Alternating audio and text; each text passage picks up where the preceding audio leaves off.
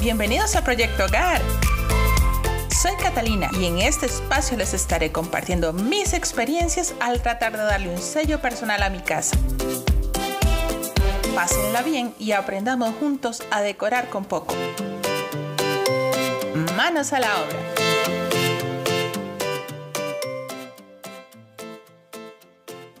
Esto es Proyecto Hogar, episodio 5.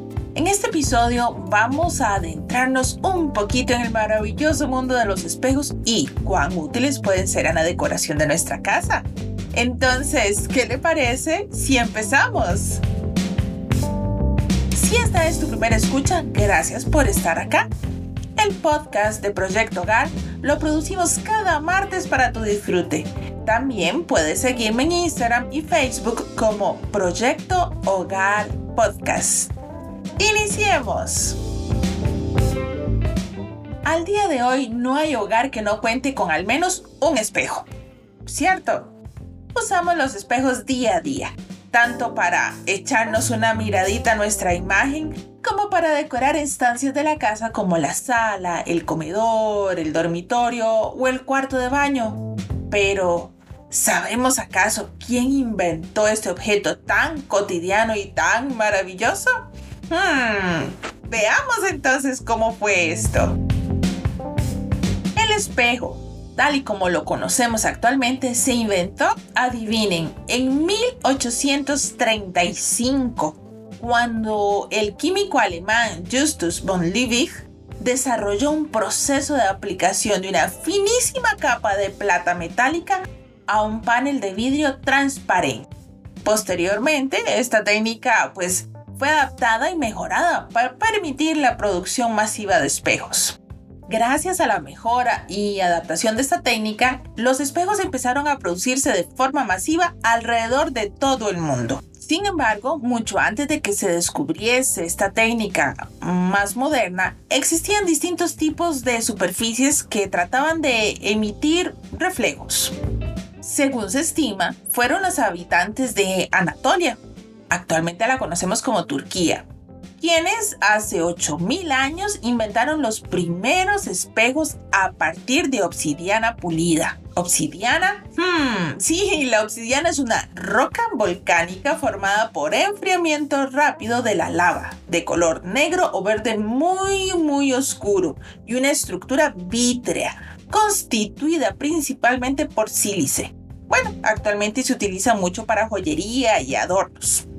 Pero volvamos a la historia. Más tarde, entre los años 4000 y 3000 antes de la era común, aparecieron los espejos fabricados a partir de cobre pulido en Mesopotamia y Egipto. Un milenio después, los espejos también se fabricaban a partir de piedra pulida en América Central y América del Sur, mientras que en China y la India estos objetos se comenzaron a fabricar a partir del bronce.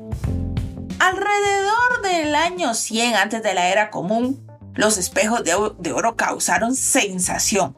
Y no solo entre la gente más pudiente, incluso los sirvientes de mayor categoría que servían en esas grandes mansiones de Alcurnia pedían espejos personales. En algunas ocasiones incluso se les entregaba uno de estos espejos como recompensa de su trabajo, o sea, como quien dice, a modo de salario. Ustedes imaginan que hoy nos paguen con espejos. bueno, si son de oro, podría ser una versión interesante de salario. Aunque el vidrio se había venido utilizando para la creación de utensilios como botellas, copas y joyas, a través de las técnicas del moldeo y el soplado, los primeros espejos de cristal no aparecieron sino hasta el siglo XIV fueron los sopladores de vidrio de Venecia los que dieron con la primera fórmula que utilizaba el vidrio con este fin.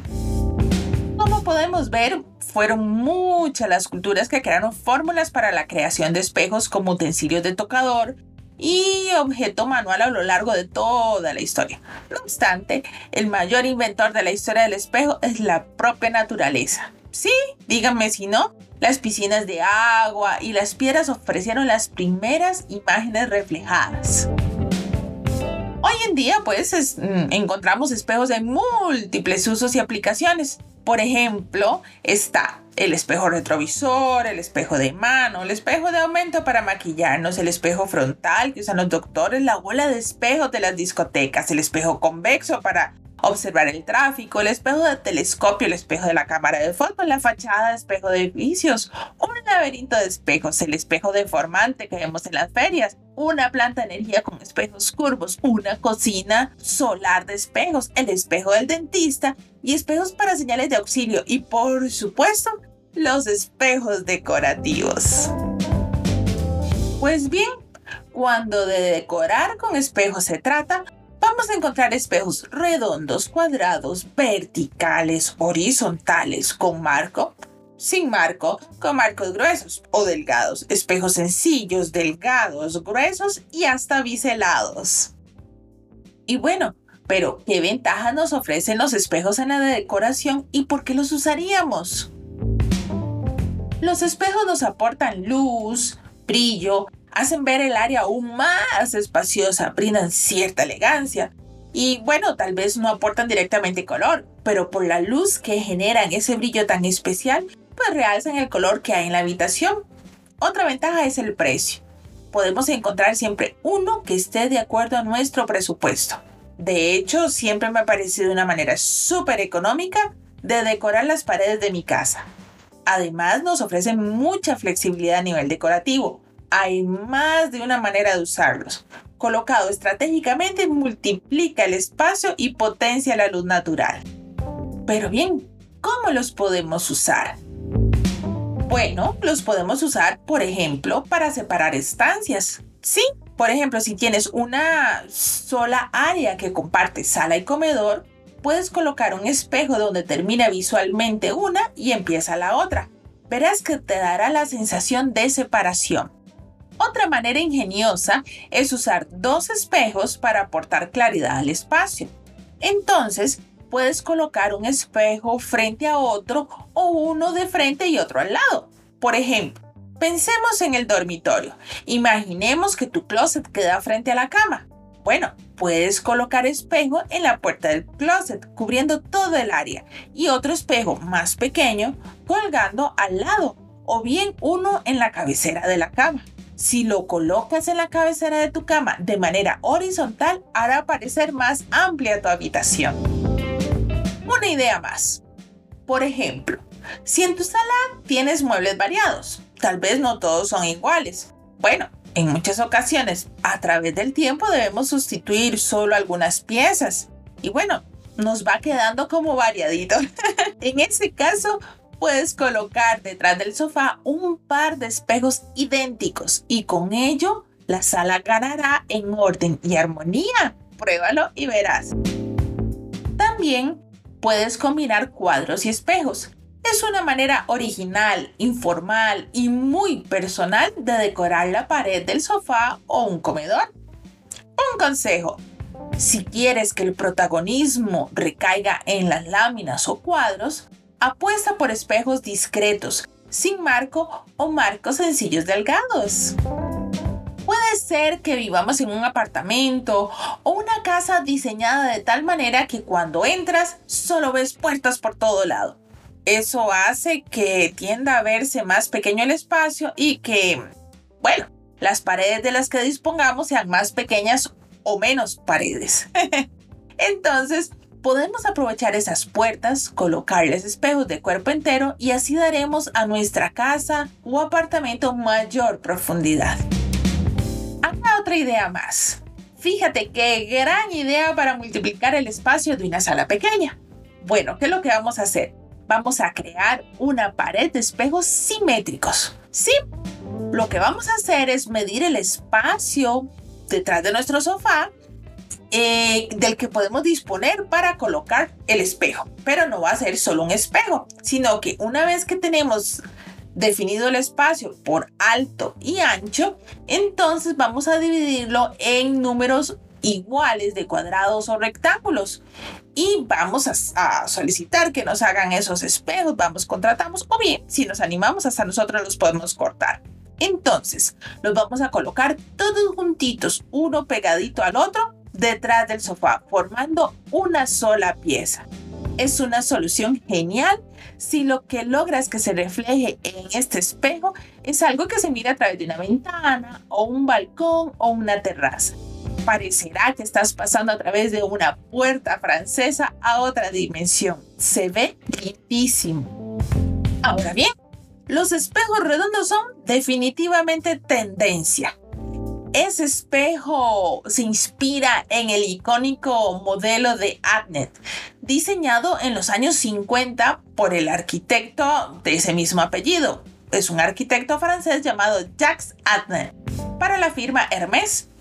Se acomodan a cualquier espacio de la casa y si van acompañados de una cadena o cinta de cuero para colgar, añadirán un punto de modernidad a los ambientes.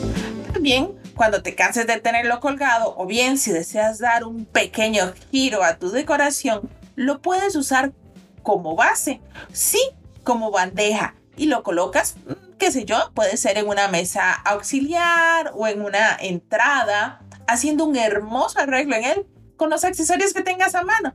Velas, flores, adornos, lo que tengas. Se va a ver espectacular. ¿Recuerdas que hablamos en el podcast anterior de reutilizar los marcos de nuestros cuadros? Bueno, pues colocarles un espejo es una manera súper genial de aprovecharlos y además muy económico. Tómalo en cuenta. Otro tip es crear una pared de espejos. Y qué original.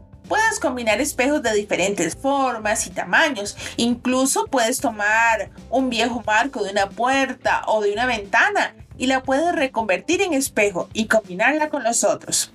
No te arrepentirás, te quedará genial. Quizás lo has visto, pues cada vez es más habitual encontrarse con espejos apoyados en el suelo, sobre todo los más grandes, en vez de colgados como marca la tradición. Es una opción que te dará un plus decorativo al espacio. Te ahorrarás tener que agujerear la pared y además podrás trasladarlos a otro lugar fácilmente. Les tengo una pregunta. Hoy al salir, chequeamos que nada nos faltaba, llevábamos todo y ¿cómo nos veíamos? Ah, es importante al salir de casa echarnos una miradita última para ver que llevamos los dos aretes, que no se nos corrió el labial y que nos quitamos la piraña que nos ponemos en el cabello mientras nos lavamos los dientes. bueno, puedes colocar entonces un espejo de cuerpo entero en el recibidor. Te sirve para el chequeo y le dará amplitud y claridad a la entrada. Apóyalo en el suelo para que se note que estás al tanto de las últimas tendencias de decoración. y así ahorras el hueco como lo estábamos hablando. Y bueno, también podemos aplicar el asunto de no hacer huequitos en las paredes y usar espejos apoyados en el suelo. Lo podemos aplicar a las mesas. Podemos tener varios espejos colocados uno encima de otros, o sea, uno frente a otro, de manera parcial, haciendo una linda composición sobre una mesa o un mueble que tengas en alguna pared. Como no van sujetos a la pared, podrás renovar la composición y así actualizar el look de ese espacio cuando quieras. Bueno, creo que de espejos mm, ya hemos hablado bastante. Me alegra que hubiésemos podido compartir estos minutos el día de hoy. Espero que se aventuren a decorar con espejos. Si tienes alguna duda, por favor déjamela saber en cualquiera de mis redes sociales. Puedes encontrarme en Facebook y en Instagram como Proyecto Hogar Podcast. Allí estaré compartiendo algunas ideas de espejos. Gracias por haberme acompañado. Nos vemos en el próximo episodio de Proyecto Hogar. ¡Chao!